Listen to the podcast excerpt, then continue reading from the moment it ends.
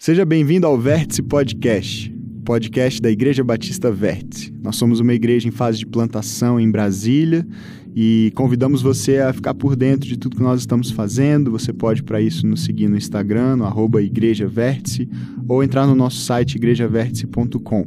Nós estamos é, compartilhando toda segunda-feira aqui com você um novo episódio que é baseado nas nossas reflexões de domingo. Espero que você goste da mensagem de hoje e, se você quiser, compartilhe com mais amigos, familiares, para que mais pessoas possam também ser alcançadas por Jesus e pela Sua palavra. Vamos lá para o nosso episódio de hoje. Deus te abençoe. Estamos caminhando nesse mês de dezembro numa série de mensagens chamada Advento. E esse termo é, significa simplesmente chegada. E nós estamos, é, juntamente com a, a, história e a tradição da igreja, é, ao longo desse mês de dezembro, caminhando numa expectativa crescente, numa preparação do coração, uma preparação espiritual para celebrarmos de fato este dia, esta data, quando aquilo pelo qual aguardávamos finalmente acontece. Então, o advento é uma espécie de preparação, de encenação, por assim dizer, é, da, desse tempo que caminha para a chegada de Jesus ao mundo, para a vinda do Messias, para a vinda do Salvador. E nós temos visto ao longo desse mês que com Jesus chegam algumas coisas para a humanidade. Vimos que no primeiro domingo que chega esperança de uma forma nova e diferente, porque nele a espera termina. Esperança tem a ver com espera, uma espera com expectativa por algo que vai se realizar e que com um grande impacto mudará as nossas vidas. É isso que significa ter esperança, mas a esperança messiânica, uma esperança de gerações e gerações. As gerações que antecederam a chegada de Jesus ao mundo, desde as promessas aos patriarcas, a gente poderia até voltar um pouco mais no tempo, até Adão e Eva, a promessa do descendente da mulher que pisaria a cabeça da serpente, tantas gerações passaram. E essa esperança é finalmente consumada com a vinda de Jesus e é a razão para nós continuarmos esperando nele, porque ele foi fiel para cumprir essa promessa e continua sendo fiel para cumprir suas demais promessas na nossa vida e na história. Nós vimos também que com Jesus chega paz, um tipo de paz que o mundo não tem para dar, uma paz que não é sinônimo de ausência de problemas, de ausência de conflitos, mas é a paz em meio aos conflitos. É, é, a paz que nós podemos experimentar no nosso interior, mesmo quando ao nosso redor existe conflito, existe agitação, existe insegurança incerteza, porque Ele é o príncipe da paz, amém? E quando Ele chega, então a paz se estabelece. Nós vimos na semana passada que com Jesus chega também amor. E não esse amor que a nossa cultura não sabe bem definir e, e vive à procura de uma definição e, melhor, de uma experiência de amor é, definida por si mesmo e para si mesmo. E nós vimos que em Jesus o que se revela é o próprio amor de Deus, daquele Deus que se define como o próprio amor. Um Deus que define amor como a sua própria iniciativa de, por nos amar, se entregar, como ouvimos é, do Felipe agora há pouco, no nosso momento de ofertas e de dízimos. Um Deus que define amor como autodoação, como sacrifício de si em prol do outro.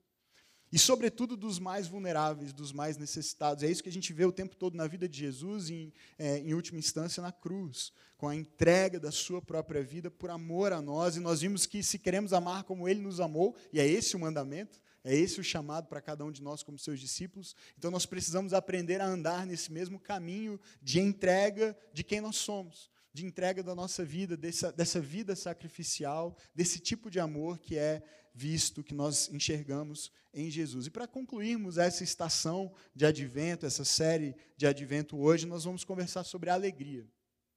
Nós vamos conversar sobre a alegria. E, e eu confesso que esse, para mim, desses quatro temas, é o mais difícil, pessoalmente. É o mais difícil. Não porque eu ache a alegria uma coisa ruim, acho que ninguém aqui tem essa percepção né, de, de não gostar de alegria, de não desejar uma vida feliz, uma vida alegre. Mas é uma luta para mim.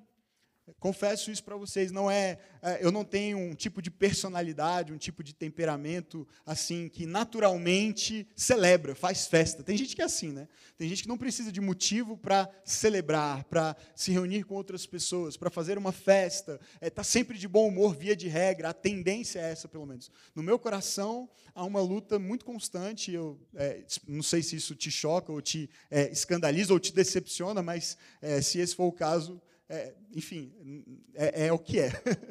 é. Não é a minha tendência. Eu tenho um temperamento, uma personalidade que muitas vezes me, me levam a um estado mais deprimido, mais triste. E Deus tem mexido comigo nos últimos anos por meio da ajuda de pessoas, de amigos, de conselheiros, de terapia, de tantas coisas boas que nós temos à disposição hoje e recursos de Deus, eu creio de Deus, para nos ajudar a lidar com as nossas próprias emoções. Mas, sobretudo, é, eu creio que na minha vida, pelo menos, e eu oro para que seja na sua, essa noite, e quem sabe a partir dessa noite também, haja uma obra do Espírito, porque a alegria é fruto do Espírito. E eu tenho experimentado isso na minha vida, nos meus momentos de tristeza, nos meus momentos de dor, nos meus momentos de talvez desânimo, é, de não crer que tudo vai simplesmente dar certo no final, que é às vezes só um mero otimismo, né, baseado naquilo que a gente enxerga ao nosso redor o que eu tenho tentado experimentar e cultivar na minha vida, e é uma jornada de crescimento, como precisamos crescer em amor, precisamos crescer para experimentar paz e esperança, também precisamos, eu creio, crescer para experimentar plenamente a alegria que Deus tem para nós. Porque, naturalmente, é, nós atrelamos a, o nosso nível de alegria, o nosso estado de espírito às circunstâncias, é natural. Quando as coisas estão indo bem, é quase automático celebrar. Num dia como hoje, você provavelmente celebrou. Celebrou o Natal, celebrou ontem à noite, se não com a sua família, numa grande festa, pelo menos com alguns amigos mais próximos. Você assou lá um, um peru. Quem comeu peru ontem? Chester? Alguém comeu Chester? É, leitoa. Eu comi leitoa, que o pai da Bianca faz. Bianca é prima da Andressa, minha esposa, e ele faz, o Cláudio, uma leitoa. A pururuca, que é um negócio assim, que vem do céu, né? Vem diretamente diretamente do céu para o Natal da, da família lá. E é uma benção, é uma benção. Ele assa lá o dia inteiro o negócio, ele acorda cedo. Aí hoje estava assando outra para o almoço já. Aí eu, infelizmente, não almocei lá hoje, é, perdi. É. Mas tem, um, tem uns negócios assim que a gente celebra porque sim, porque é a data, porque é aniversário, porque aconteceu alguma coisa, porque você passou num concurso, é, porque você se casou, porque você, enfim, teve um filho, e, e é impossível não se alegrar, ainda que um pouquinho, né? Ainda que um pouquinho, nessas ocasiões, mas eu creio que Deus nos chama para cultivar uma vida de alegria, amém? Você crê nisso também? Uma vida de alegria. E em tempos como os nossos, em que tudo é tão rápido, tudo é tão instantâneo, tudo é tão superficial, nós precisamos descobrir que alegria é essa e onde encontrá-la e como cultivá-la. Eu já citei esse autor, Byung-Chul Han, é, em mensagens recentes, o livro que o João Guilherme indicou, um livretinho Sociedade do Cansaço, muito bom. É, e ele fala o seguinte: a alegria que se encontra nas redes sociais tem, sobretudo, a função de elevar o sentimento próprio narcísico. Então, o meu narcisismo, eu. Porque, olha o que ele fala na sequência. Ela forma uma massa de aplausos que dá atenção ao ego exposto, exposto ao modo de uma mercadoria. Então, esse é o retrato do nosso tempo, você concorda? É, nas minhas redes sociais e você nas suas, se você é desses né, que, que tem redes sociais, tem gente que não tem, é, admiro e acho que você, aliás, está melhor que os demais, né, nós que temos.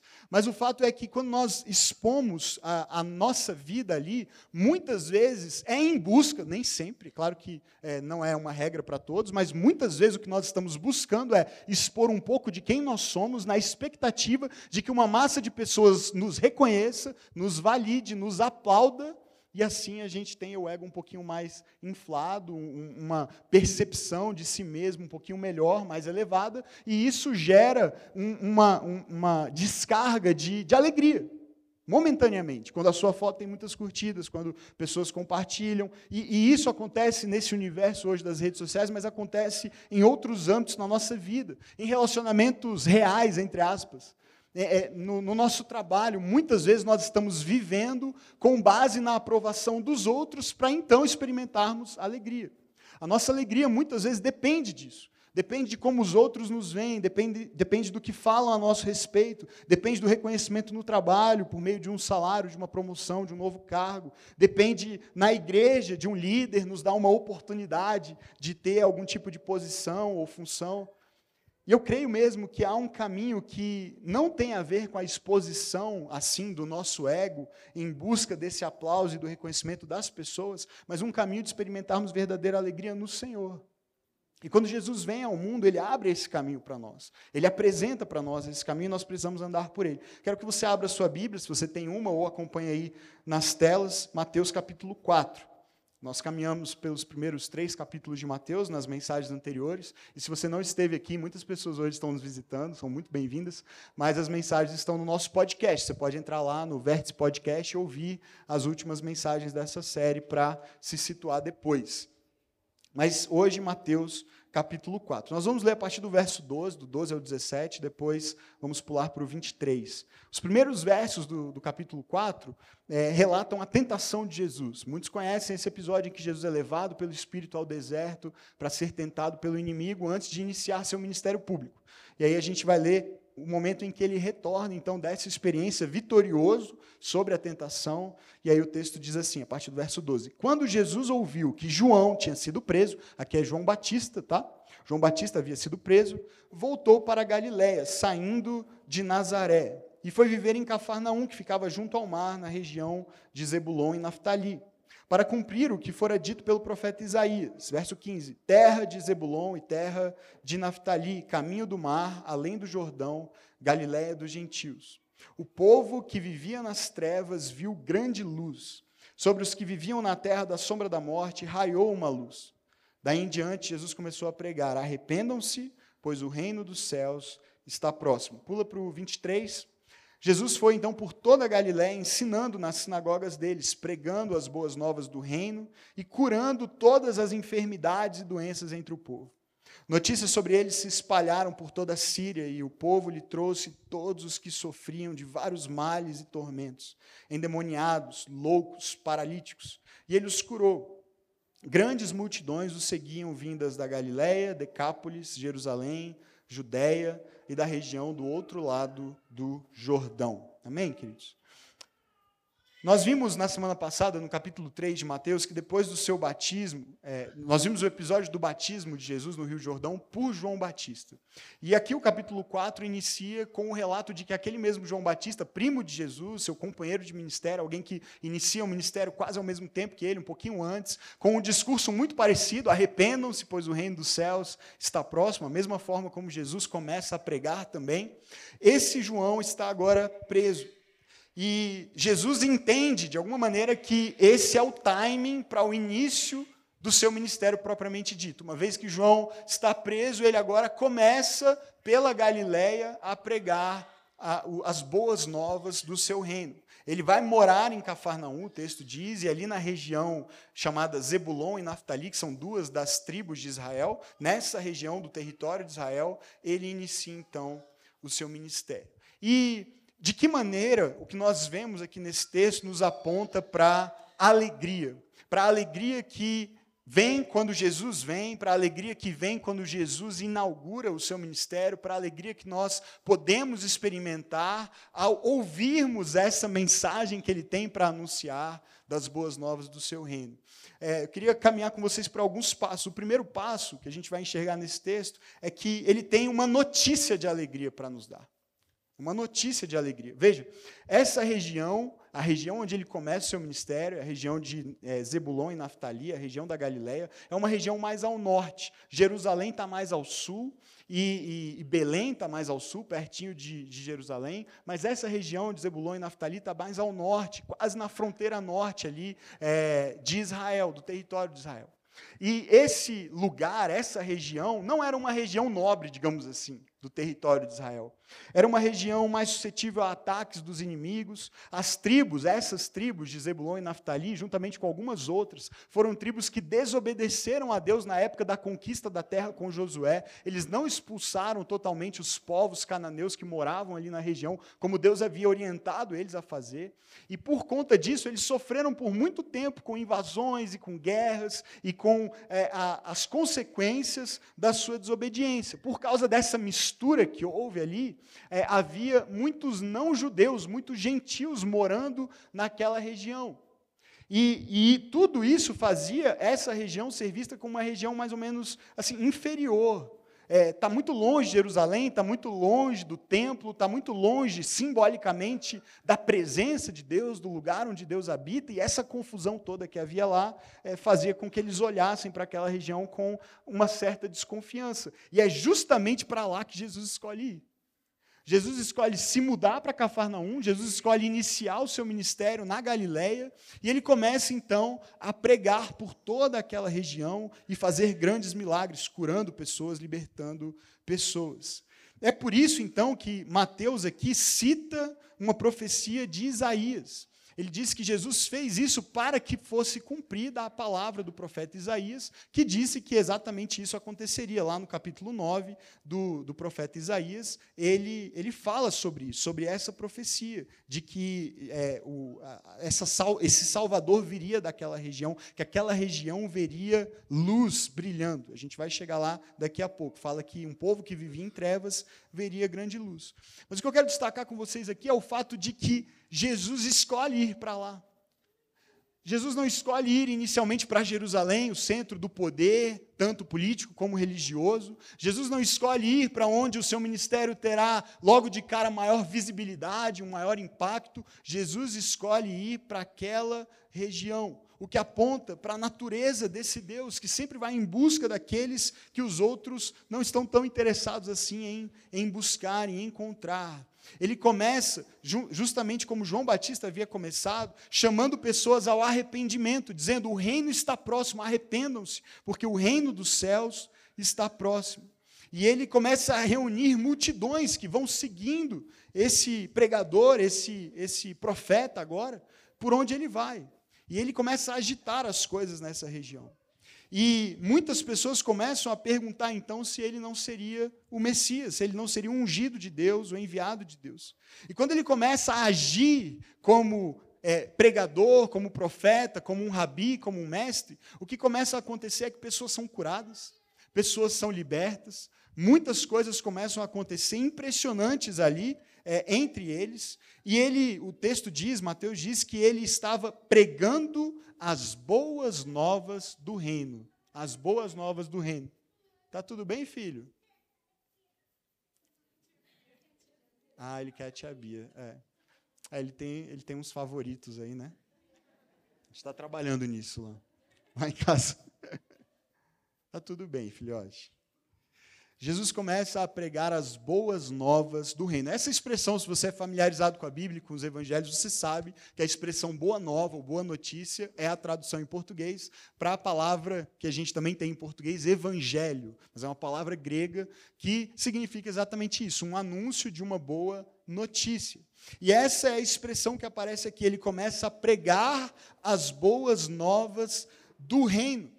E essa expressão aparece num outro evangelho, no capítulo 2 de Lucas, na experiência que é, alguns pastores têm perto de Belém no dia em que Jesus nasceu, quando esse um anjo aparece no céu a esses pastores para anunciar: olha, não tenham medo, porque eu estou trazendo para vocês boas novas de grande alegria. Você sabia que o primeiro evangelista da Bíblia foi um anjo?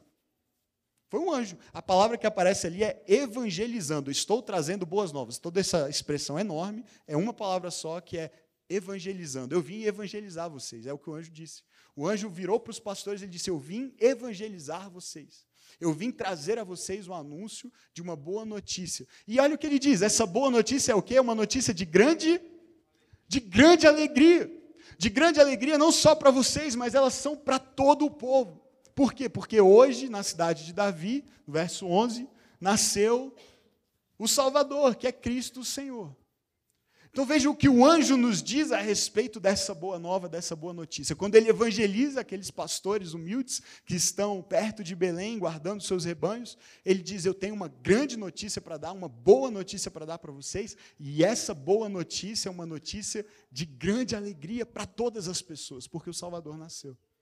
Então, o Evangelho, o que é o Evangelho? Se nós pudéssemos definir o que é o Evangelho, essa palavra que é tão comum no vocabulário dos cristãos, mas que nem sempre nós conseguimos é, é, discernir ou definir com precisão, o Evangelho é um anúncio do nascimento do rei, mas não só do nascimento desse rei, mas da inauguração desse reino. Esse reino está entre nós agora. E é por isso que Jesus começa a sua missão, o seu ministério, dizendo: arrependam-se, pois o, o reino está próximo. O reino chegou, porque o rei chegou. E quando o rei chega, o reino chega. E quando o rei chega e o reino chega, tudo muda. Amém? Tudo muda, porque agora eu posso ser cidadão desse reino, o convite é aberto, as portas são escancaradas para todas as pessoas. O anjo diz: é, é, é grande alegria para todo o povo. Ele usa uma palavra que é traduzida por grande aqui nas nossas Bíblias em português, mas é a palavra mega. No grego é a palavra mega. Ele diz: Eu tenho uma notícia de mega alegria. A gente usa até em português essa expressão, quando a gente quer dizer que é algo mais do que. Né? Não é só grande, não é só enorme, é mega. Alguma coisa muito importante, muito grande aconteceu. A gente usa essa expressão, e é isso que o anjo diz eu tenho uma notícia de grande alegria. Há um reino disponível para todas as pessoas. Então, essa notícia é a notícia do Evangelho, essa é a notícia da grande alegria. Mas não é só uma notícia, é um reino de alegria. Mais do que uma notícia alegre, é um reino marcado por alegria. O reino que Jesus inaugura e o reino ah, que ele nos convida a pertencer, a participar, é esse reino de alegria. Era alegria para aquela região onde ele inaugura o seu ministério, Zebulon e Naftali, por quê? Porque o profeta Isaías disse: aquela região, aquele povo vivia em trevas. Por conta dessa história que eu resumi para vocês, era um povo que andava em trevas, mas de repente viu grande luz. E quando essa grande luz brilha, é claro, há alegria em consequência disso. Há uma alegria no coração porque a nossa vida até aqui foi uma vida é, é, infeliz, uma vida de trevas, uma vida de tribulação, uma vida de perseguição pelos nossos inimigos, de oposição, de exclusão, de distanciamento. Mas agora há alegria. E, e, essa mesma alegria é estendida a nós quando Mateus cita o profeta Isaías, ele cita esse capítulo 9 dessa promessa de alegria vindo ao nosso encontro, e ele justifica essa alegria nos versos 6 e 7. No verso 3 ele diz: Senhor, tu fizeste crescer a nação e aumentaste a sua alegria.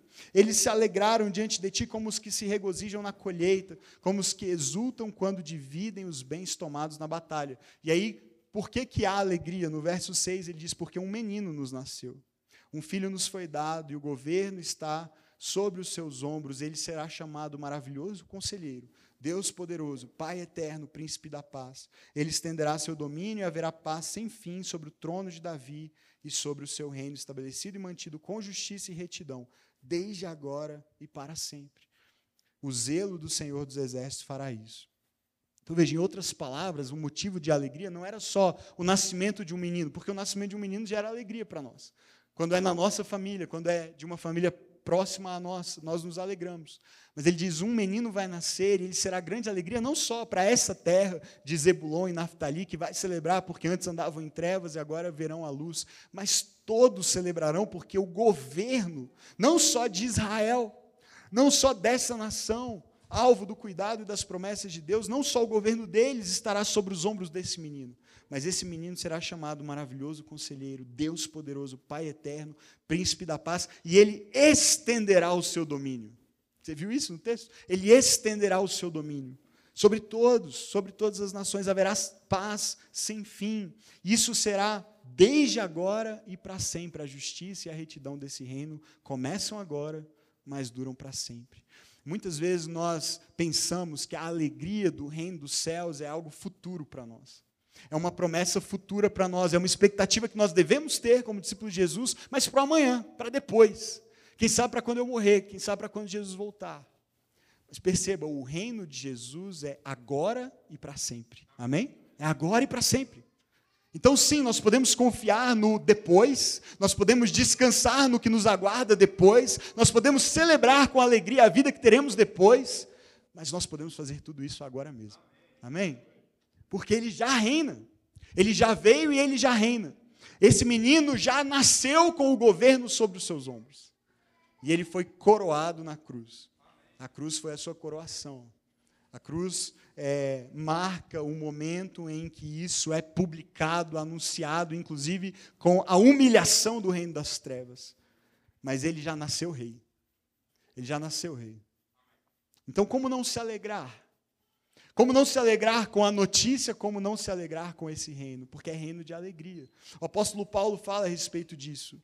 Ele fala de um reino de alegria em Romanos 14, 17. O reino de Deus não é comida e nem bebida.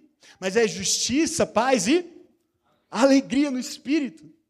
É um reino de alegria. Muitas pessoas pensam que a vida cristã é uma vida de tristeza, que a vida cristã é uma vida de lamento, é uma vida de limitações, é a vida do que eu não posso fazer. Ah, se eu me tornar um cristão, se eu começar a seguir a Jesus, então eu não posso mais fazer isso, eu não posso mais fazer aquilo, eu não posso mais viver daquele jeito. A vida com Jesus é uma vida de alegria. Amém? De alegria. Talvez não a alegria que você conhece hoje, talvez não a alegria que você já tem experimentado até aqui mas uma alegria que eu te garanto que é melhor e mais duradoura e eterna. Paulo lista a alegria como fruto do Espírito, é, é, é, obra do Espírito. Então, esse reino, que é um reino espiritual, é um reino de alegria. Nós temos uma notícia de alegria, nós temos um reino de alegria, mas nós temos também, queridos, um rei alegre. O nosso rei é um rei alegre, é um rei feliz.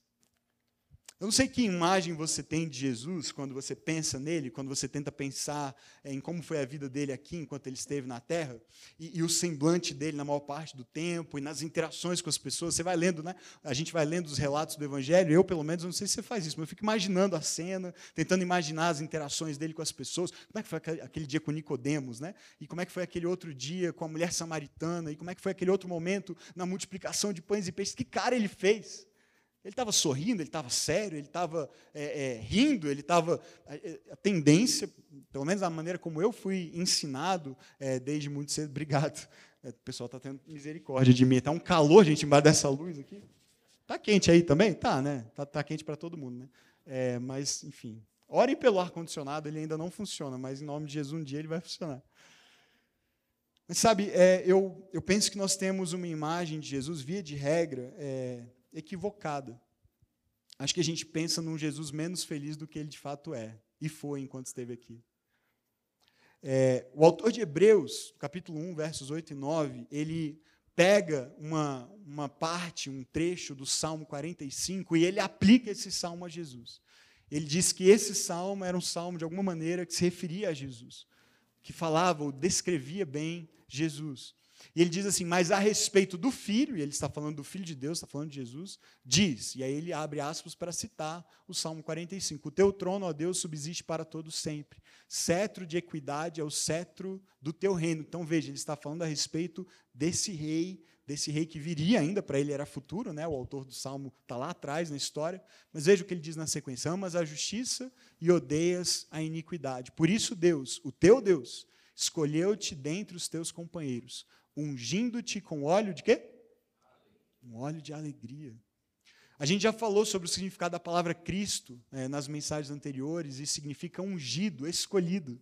E a Bíblia muitas vezes se é, refere a uma unção feita com um tipo de óleo, um óleo aromático, alguma coisa que simbolizasse essa escolha, essa separação, essa consagração, fosse de uma pessoa ou de um objeto, do próprio tabernáculo ou do templo, separados, consagrados a Deus, é, a Deus para um propósito específico, para a sua glória se manifestar e habitar ali.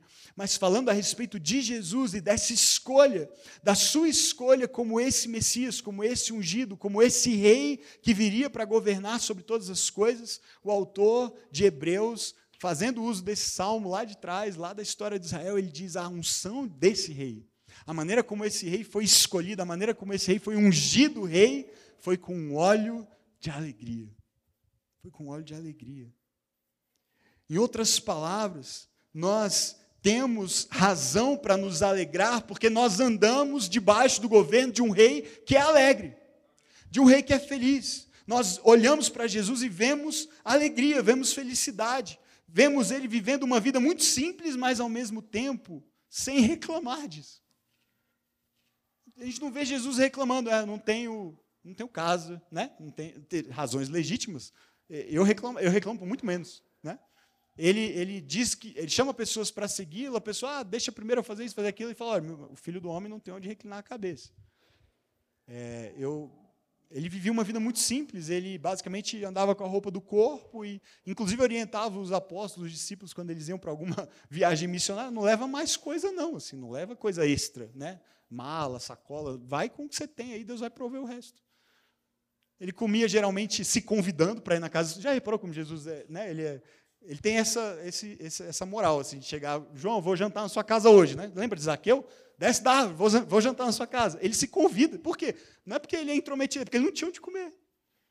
Então, é uma boa solução essa. Você pode me receber? Eu trago mais 12 comigo, assim, tem um inconveniente. É uma galera, né? Ele não vai sozinho, mas ele é feliz, ele está tranquilo. Ele fala, posso jantar na sua casa? Você paga, né? Eu vou lá, mas você paga. E ele vai, ele janta, e, e, vidas são transformadas. Hein? O impressionante é isso, Zaqueu se converte. Né? Eu ia ficar meio bolado assim, pô, trouxe essa galera, não me avisou. E é, brincadeiras à parte, é, é, uma vida muito simples. Ele não tem posses, ele não tem fama, assim, fama ele adquire, né? Mas ele não vem numa posição privilegiada na sociedade. Mas ainda assim ele, ele vive bem, ele vive feliz. Dallas Willard descreve assim: uma das características mais estonteantes da personalidade de Jesus era precisamente sua abundância de alegria, a qual deixou de herança aos seus alunos para que a alegria deles fosse completa. Em resposta, o pedido dos discípulos não foi: então passe um antidepressivo, por favor, pois todos ao redor de Jesus sabiam que ele era um homem alegre. Um aspecto profundamente revelador da vida do reino é entender que a alegria constante de Cristo não foi anulada, preste atenção nisso, não foi anulada por sua experiência de tristeza e pesar. Veja, o que o autor está dizendo não é, não é nada contra o uso de um antidepressivo, se você precisa de um e, e recebe uma prescrição. O que ele está dizendo é que quando Jesus orou pelos seus discípulos, a gente vai ver isso daqui a pouco. Mas instantes antes da sua, do seu julgamento, da sua prisão, julgamento e morte, quando ele orou pelos seus discípulos, ele pediu ao Pai que eles pudessem experimentar da alegria que ele tinha. E que a alegria deles fosse completa, como a dele era. E o que Dallas Willard está dizendo é quando Jesus disse isso, quando Jesus orou isso, os discípulos não disseram, você, dizendo para a gente ser feliz como você é, que hipócrita, que contraditório, você não é feliz coisa nenhuma. A gente não vê essa alegria na sua vida. Só se for usando o remedinho que você usa. Não foi essa a reação deles. Por que não foi essa a reação deles? Porque eles sabiam que ele era alguém alegre. Porque eles andavam com ele, porque eles comiam com ele, porque eles o conheciam. E o que eles viam na vida dele era profunda alegria. O problema é que a gente tem um conceito tão errado de alegria, porque a gente pensa que a alegria, assim como a gente falou sobre paz também, a gente pensa que paz é a ausência de conflito, a gente pensa que alegria é a ausência de problema. Então eu só sou alegre quando a conta está cheia, e aí é raro, né? Difícil. Já lascou, é, já ficou difícil agora. Já, esse é o primeiro critério, já, já ficou difícil. Obrigado, Jason, pela sinceridade. A gente, a gente só é alegre quando a gente tem muito dinheiro, a gente só é alegre quando a gente tem muita saúde, a gente só, tem, só é alegre quando está todo mundo bem na família, a gente só é alegre quando está tudo indo bem no trabalho, quando você ama o seu trabalho, tem o seu trabalho dos sonhos, se sente realizado com o que faz. A gente só é alegre e a gente faz uma lista de condições para sermos alegres. E muitas vezes, quando um item dessa lista já não existe, já não está tão bem enquadrado, encaixado, aí a gente já murcha. E a nossa alegria é muito frágil. É uma, é uma necessidade de ausência de razão para sempre ter, ou para. A gente, a gente precisa que a gente é, é, nunca tenha uma experiência de dor, de tristeza e de pesar, para a gente se considerar alguém alegre. Muitas vezes é assim. Porque a gente compra uma ilusão da nossa cultura e das redes sociais, e de várias outras coisas, outros fenômenos culturais que não dá tempo de destrinchar agora que vendem para a gente que isso é ser feliz, que isso é alegria. E se você não tem isso, que o outro tem, se você não tem isso que um amigo seu tem, se você não tem isso que alguém, alguém na internet tem, então você não tem razão para ser feliz de verdade. E a vida de Jesus, queridos, é, é o oposto, é a antítese disso. Se Jesus é alguém feliz passando pelo que ele passou, se Jesus experimentou alegria, como a Bíblia afirma que ele experimentou, vivendo a vida que ele viveu, então existe caminho para mim e para você de alegria, a despeito das circunstâncias, ou melhor, no meio delas, passando por elas, enfrentando, juntos, lidando com essa realidade da vida. Ele não nos chama para um escapismo, para uma fuga da realidade, para vivermos uma ilusão de que você andar com Jesus, tudo vai dar certo na sua vida, vai dar tudo certo, você vai prosperar e você vai se dar bem, você vai ser o melhor no seu trabalho, você vai ter muito dinheiro e, o seu casamento vai ser livre de problemas e dificuldades. E a gente compra essa ilusão e quando não acontece, a gente joga a conta para Deus e questiona: Senhor, mas eu te servi. Senhor, mas eu andei contigo. Senhor, mas eu fui fiel. Senhor, até dizimei. Eu servia na igreja, eu fui membro da igreja a, a gente começa a listar as razões que nós achamos que temos para merecer a alegria, a suposta alegria, no nosso conceito, no nosso entendimento, a alegria que Deus nos deve. Ao invés de reconhecer a graça dele na nossa vida e, e que nós não somos merecedores, na verdade, de nada. E experimentar a alegria no meio, diante das dificuldades. E é por isso, então, que eu quero terminar dizendo que, além de um rei alegre, nós temos também um rei que deseja que você seja alegre. Que você seja alegre. E talvez para você aqui seja difícil. Você até aceita que, beleza, o Evangelho é uma boa notícia, é uma notícia de alegria, é um reino de alegria, mas eu ainda acho que é só para depois, porque não é bem a minha experiência hoje.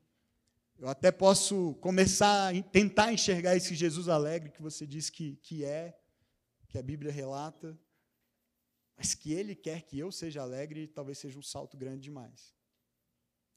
Nos seus últimos momentos com seus discípulos, ele expressou isso várias vezes. É impressionante. Porque ele sabia o que estava por vir. Imagina você na sua última noite, se você soubesse que você morreria no dia seguinte. E não só morreria, morreria do jeito que Jesus morreu sendo traído pelos seus amigos, sendo julgado injustamente, sendo torturado, humilhado publicamente e morrer crucificado. Aí Jesus vai orar. Como é que você oraria um dia antes de tudo isso acontecer, sabendo que isso vai acontecer?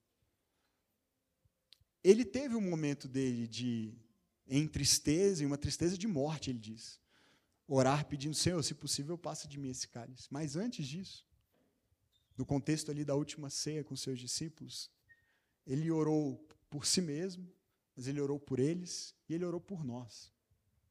Por aqueles que creriam a partir da mensagem deles. Em João 15, verso 11, isso está registrado nesses capítulos finais ali de João, esses capítulos ali, João 15, 16, 17, essas orações que Jesus fez, mas em João 15, 11, ele diz para os seus discípulos: Eu tenho lhes dito essas palavras para que a minha alegria esteja em vocês e a alegria de vocês seja completa. Veja, mas aí no capítulo 16, ele, ele reconhece que vai ser difícil eles se alegrarem. Ele diz: Olha, é isso que eu tenho para vocês, é isso que eu quero que vocês experimentem. Eu quero essa alegria que eu tenho em vocês e que ela seja completa. Mas eu preciso informar que ela não vai ser automática. Ela não vai ser óbvia e, e, e automática. Porque, olha, certamente vocês chorarão e se lamentarão. Porque ele está falando a respeito do que está para acontecer. Então ele diz: Eu quero que vocês sejam alegres, mas eu não vou poder poupá-los do que vai acontecer amanhã. Isso parece contraditório. Gabriel, eu quero que você seja alegre, cara, feliz, quero que você seja muito feliz. Só que é o seguinte, amanhã eu tenho uma notícia para te dar. Aí eu vou lá e digo para ele o que vai acontecer amanhã. E é terrível, vai acabar com a vida dele. O que ele vai pensar de mim? Porque eu sou mentiroso, incoerente, hipócrita, qualquer coisa menos me amar de volta e me elogiar, né? Porque é incoerente, parece incoerente. Mas Jesus diz: Eu quero que vocês tenham alegria, alegria completa, mas deixa eu dizer para vocês: amanhã vocês vão chorar. O mundo vai se alegrar, vocês se entristecerão. Entristecerão, mas olha só, mas a tristeza de vocês se transformará em alegria. E olha a analogia que ele faz, é muito interessante. As mulheres que já tiveram filho vão entender perfeitamente agora. Verso 21. A mulher que está dando à luz sente dores. Concordam, mulheres? Sente dores? Via de regra, né? Sente dores, ok. Por quê? Porque chegou sua hora, mas quando o bebê nasce, ela esquece a angústia por causa da alegria de ter vindo ao mundo um menino. Assim acontece com vocês. Agora é hora de tristeza para vocês. Mas eu os verei outra vez e vocês se alegrarão. E o que, que vai acontecer? ninguém tirará essa alegria de vocês. Amém? Está dizendo: Eu não tenho como evitar que vocês passem pelo que vocês vão passar amanhã, mas eu tenho uma promessa. E a promessa é de que a alegria que virá depois dessa tristeza, ninguém poderá tirar. Ninguém poderá tirar. Nada poderá abalar. Naquele dia vocês me pergunta, não me perguntarão mais nada. Eu asseguro que meu Pai dará a vocês tudo o que pedirem em meu nome. Até agora, vocês não pediram nada em meu nome. Peçam e receberão, para que a alegria de vocês seja completa. Eu acho que eu preciso terminar, né? Que as crianças já chegaram.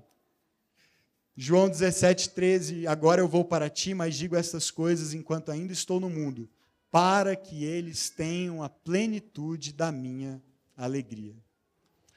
Se você tinha alguma dúvida de que Jesus deseja que você seja feliz, é Ele quem está dizendo. É Ele quem está dizendo. Ele não promete, queridos, eu vou terminar, eu prometo. Mas Ele não promete uma alegria livre de testes, ele não promete uma alegria livre de provações e problemas. Ele não promete uma alegria simples ou simplória, rasa. Ele promete uma alegria real. Real no sentido de verdadeira, mas real também no sentido de realista. Porque ele diz que este mundo é um mundo mau. Esse mundo é um mundo de aflições. Mas ele diz também: tenha um bom ânimo porque eu já venci o mundo. O sofrimento do parto é terrível, né? Mulheres, eu, eu, eu testemunhei dois, eu não tive nenhum, mas eu testemunhei dois e é o suficiente para saber que o sofrimento é terrível, mas a alegria que vem depois é incomparável. Amém? Concorda? É incomparável, é incomparável. A alegria que vem depois com o nascimento de uma criança é incomparável.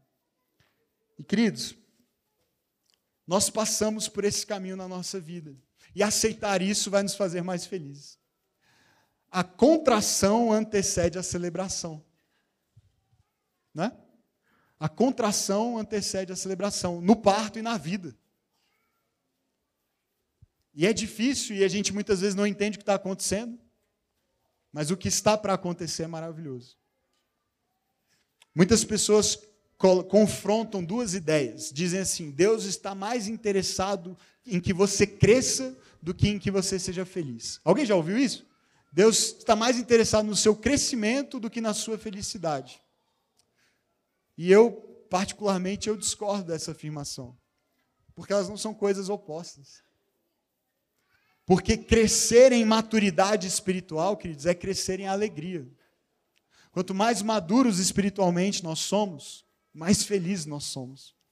Deus é mais glorificado em nós quando nós somos felizes. O pastor John Piper fala sobre isso. Quanto mais feliz eu sou, quanto mais pleno eu vivo a vida em Jesus, mais glória eu trago para o nome dele. Então, quando eu sou mais maduro, eu sou mais feliz, não menos. E tem gente que acha que ser maduro espiritual é ter sempre um semblante muito sério, muito fechado e sorrir bem pouco. Mas, na verdade, quanto mais perto desse rei alegre eu ando, mais alegre eu me torno também. E eu quero terminar com uma ideia do Henry Nouwen. Ele fala o seguinte: como discípulos de Jesus, nós somos enviados para onde houver pobreza, solidão, sofrimento de qualquer espécie. É-nos concedida coragem para estar com quem sofre. Podemos confiar que ao entrarmos em lugares de dor, encontraremos a alegria de Jesus, porque um novo mundo emerge da compaixão.